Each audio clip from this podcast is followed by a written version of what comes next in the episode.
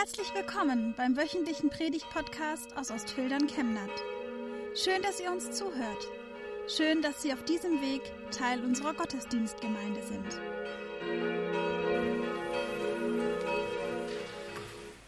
Liebe Gemeinde, von denen, die heute hier in der Kirche sind oder denen, die zuhören online, sind wahrscheinlich viele dabei, weil sie im vergangenen Kirchenjahr einen Menschen verloren haben. Sie waren hier in der Kirche zur Trauerfeier. Andere mussten ihre Eltern, Großeltern verabschieden oder noch schlimmer Ehepartner, Kinder gar. Der Ewigkeitssonntag ist ein Sonntag im Jahr, der dafür bestimmt ist, einen neuen Blick zu bekommen, einen Blick hin zu Gott auf die Ewigkeit dieser Abschied, diesen Abschied zu verarbeiten, nicht von Leid getrübt zu bleiben, sondern um hoffnungsvoll nach vorn zu schauen. Ein Text aus Jesaja 65 wird uns dabei helfen. Der Prophet macht dort dem Volk Israel Mut. Das Volk Israel, das die Katastrophe des Exils hinter sich hat, es darf wieder im eigenen Land leben. Eine Aufbauzeit war das. Aber die Verhältnisse sind immer noch alles andere als ideal. Ich lese uns den Predigtext aus Jesaja 65. Seht, ich schaffe einen neuen Himmel und eine neue Erde, heißt es da. Dann denkt niemand mehr an das, was früher war. Es ist für immer vergessen. Freut euch und jubelt ohne Ende über das, was ich jetzt erschaffe. Ich mache Jerusalem zu einer Stadt des Jubels und seine Bewohner erfülle ich mit Freude. Auch ich will über Jerusalem jubeln und mich über mein Volk freuen. Man wird dort niemanden mehr weinen hören. Die Klage ist für immer verstummt. Es gibt dort keinen Säugling mehr, der nur wenige Tage lebt. Man findet keinen Kreis, der nicht ein hohes Alter erreicht. Wenn einer mit hundert stirbt, sagt man, er war noch jung. Und wer die hundert nicht erreicht, gilt als gestraft. Dann wird man Häuser bauen und selbst darin wohnen. Man wird Weinberge pflanzen und selbst ihren Ertrag genießen. Man baut keine Häuser mehr, in denen dann andere wohnen. Man pflanzt nichts mehr, das dann andere essen. Die Menschen in meinem Volk werden so alt wie Bäume. Meine Erwählten werden das genießen, was sie mit eigenen Händen erarbeitet haben. Keiner müht sich mehr vergebens. Niemand bringt Kinder zur Welt, die früh sterben, denn sie sind die Nachkommen derer, die der Herr gesegnet hat. Darum werden sie mit ihren Kindern leben. Schon ehe sie anrufen, antworte ich ihnen. Während sie noch reden, erhöre ich sie. Wolf und Lamm weiden friedlich zusammen. Der Löwe frisst Stroh wie das Rind, doch die Schlange muss sich von Erde ernähren. Man tut nichts Böses mehr und begeht kein Verbrechen auf meinem ganzen heiligen Berg. Das sagt der Herr.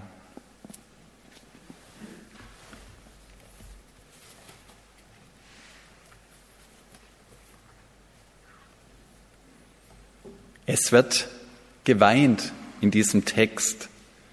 Tränen wurden vergossen, Tränen des Leids. Es ist die Rede von einem früher und einem später. Man hört Klage, Menschen weinen und betrauern andere, die zu früh gestorben sind.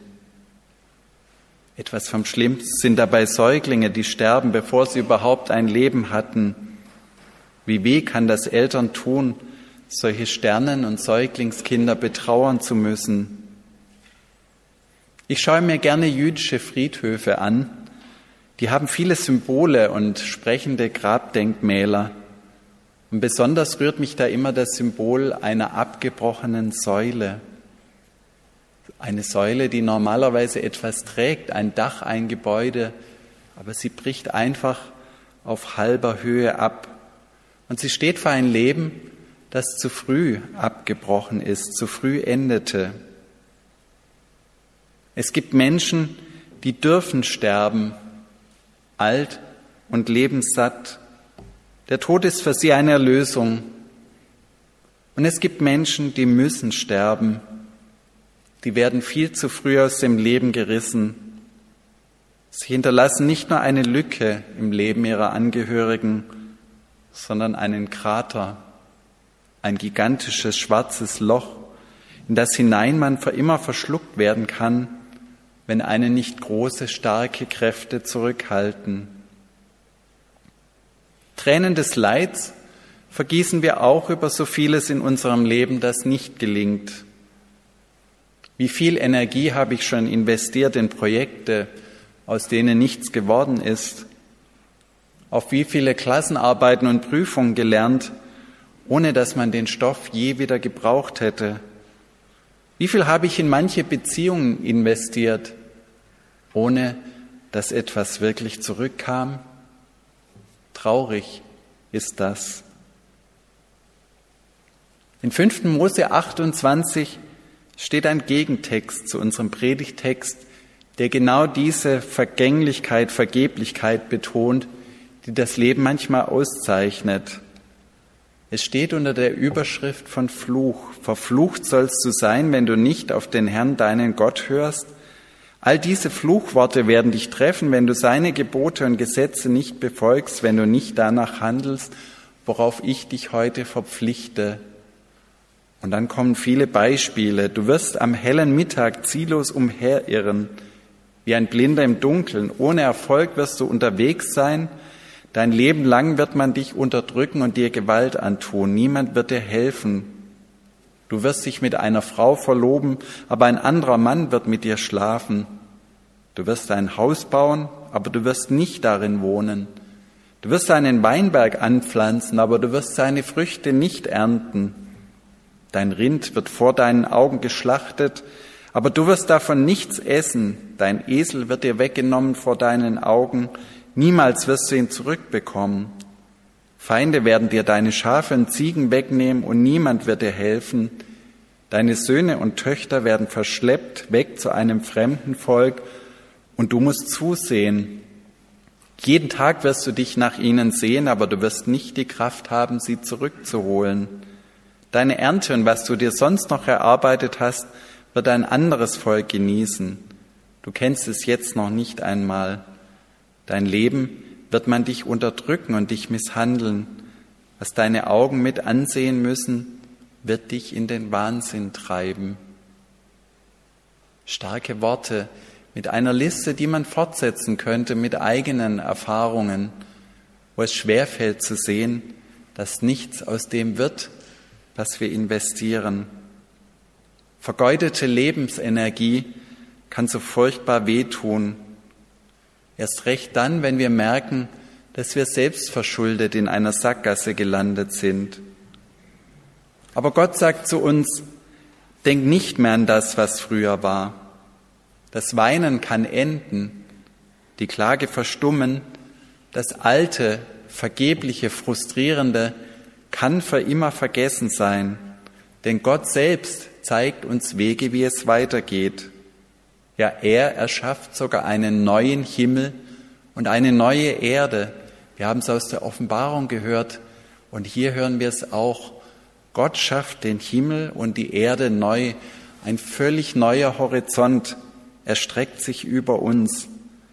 Unser Leben vorläufig ist und vor allem aus Abbrüchen und Fäden besteht, die nicht vernäht wurden, da schafft er den neuen Himmel und die neue Erde da schenkt er seine Ewigkeit, in der das Leben in Ordnung sein wird. Die Tränen des Leids werden getrocknet. Im Himmel gibt es kein Weinen mehr. Und Jesus sagt, selig sind, die da Leid tragen, denn sie sollen getröstet werden. Neben den Tränen des Leides und der Schmerzen entdecke ich eine zweite Sorte Tränen im Text nämlich Tränen der Wut. Tränen der Wut über Ungerechtigkeit und Gewalt. Böses und Verbrechen werden da angesprochen. Löwen und Wölfe, die Lämmer auffressen und bedrohen. Und das Böse ist leider eine Realität in unserer Welt, egal wie man erklärt, woher es kommt.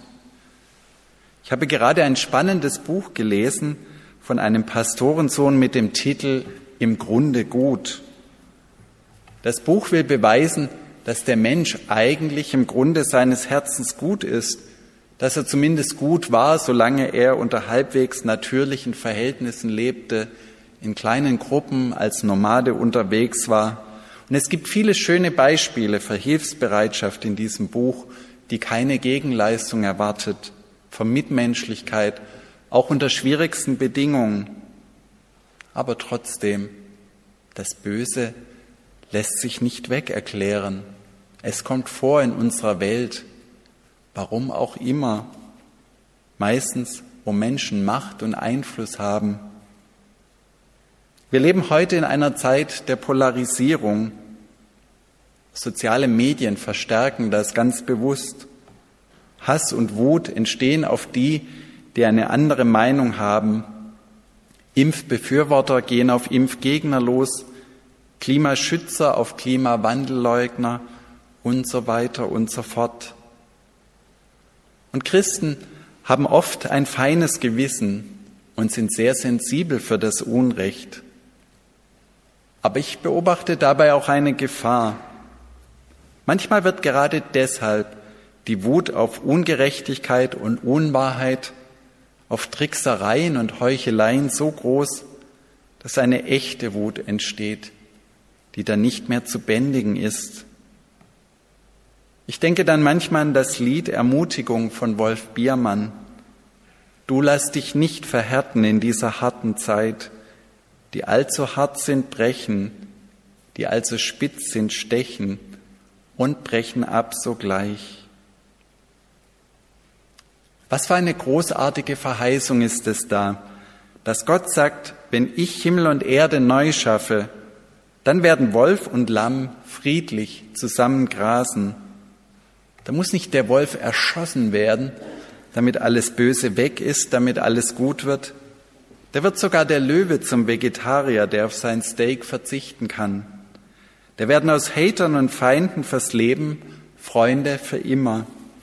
Das schenkt Gott echte Versöhnung, weil beide über ihren Schatten springen. Tränen der Wut, sie müssen nicht sein. Tränen überhaupt sind ja schon ein merkwürdiges Phänomen. Es gibt Leute, meist sind es Frauen, die gehen zu keiner Hochzeit oder Einschulungsfeier ohne ein Taschentuch. Auch da werden Tränen vergossen, aber das sind andere Tränen. Tränen der Freude und Tränen der Rührung. Wenn Dinge so schön sind, dass man sie kaum aushalten kann, auch dann gibt es manchmal Tränen.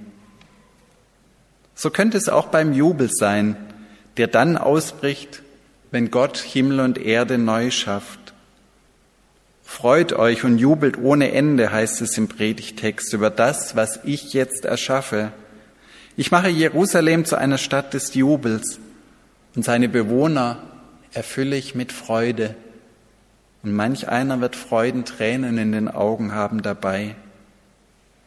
Darin steckt die große Verheißung, dass das Leben auch nach der Katastrophe noch gelingen kann, die das Volk Israel erlebt hat mit der Zerstörung Jerusalems, die viele auch im Leben erlebt haben, wenn Beziehungen kaputt gingen, zu Ende gingen, egal ob durch den Tod oder durch andere Lebensereignisse. Aus Tränen des Leids können Tränen der Freude werden, über das, was Gott möglich macht, über das, was er neu schafft. Und das gilt nicht erst dann im Himmel, wenn wir einmal dort sein werden, bei denen, die wir hier vermissen, sondern auch schon hier auf der Erde kann Gott Dinge heilen und neu schaffen, weil Gott Menschenherzen verändern kann. Wenn Sie heute hier sind, ein lieber Angehöriger im vergangenen Jahr gestorben ist, wenn du heute an jemand besonders denkst, der dir fehlt, dann verliere nicht den Mut, sondern schau nach vorn. Christen haben immer Hoffnung weil Gott handelt über Bitten und Verstehen hinaus, wie es so schön heißt, schon ehe sie rufen, antworte ich ihnen. Über Bitten und Verstehen schenkt Gott uns Hoffnung auf seine Zukunft. Und selbst wenn wir keine Kraft zum Beten haben, wenn wir ganz verstummt sind und in uns verkrümmt, sorgt Gott für uns. Er weiß einen Ausweg aus dem Teufelskreislauf des Selbstmitleids. Er kann die Depression heilen, dem er neuen Lebensmut schenkt und den Blick wieder nach vorn und vor allem nach oben richtet.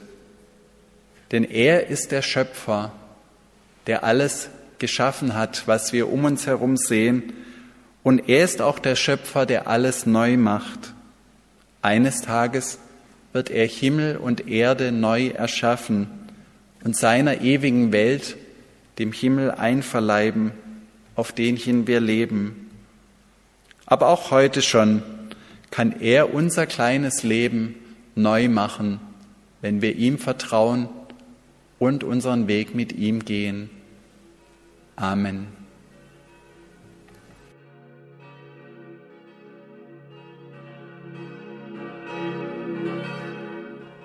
Wir wünschen eine gute und gesegnete Woche und hoffen, dass Sie nächste Woche wieder dabei sind oder wir dich beim nächsten Mal im Gottesdienst vor Ort sehen. Weitere Infos zur predigenden Person und zu den Angeboten unserer Kirchengemeinde findet man auf unserer Homepage chemnat-evangelisch.de.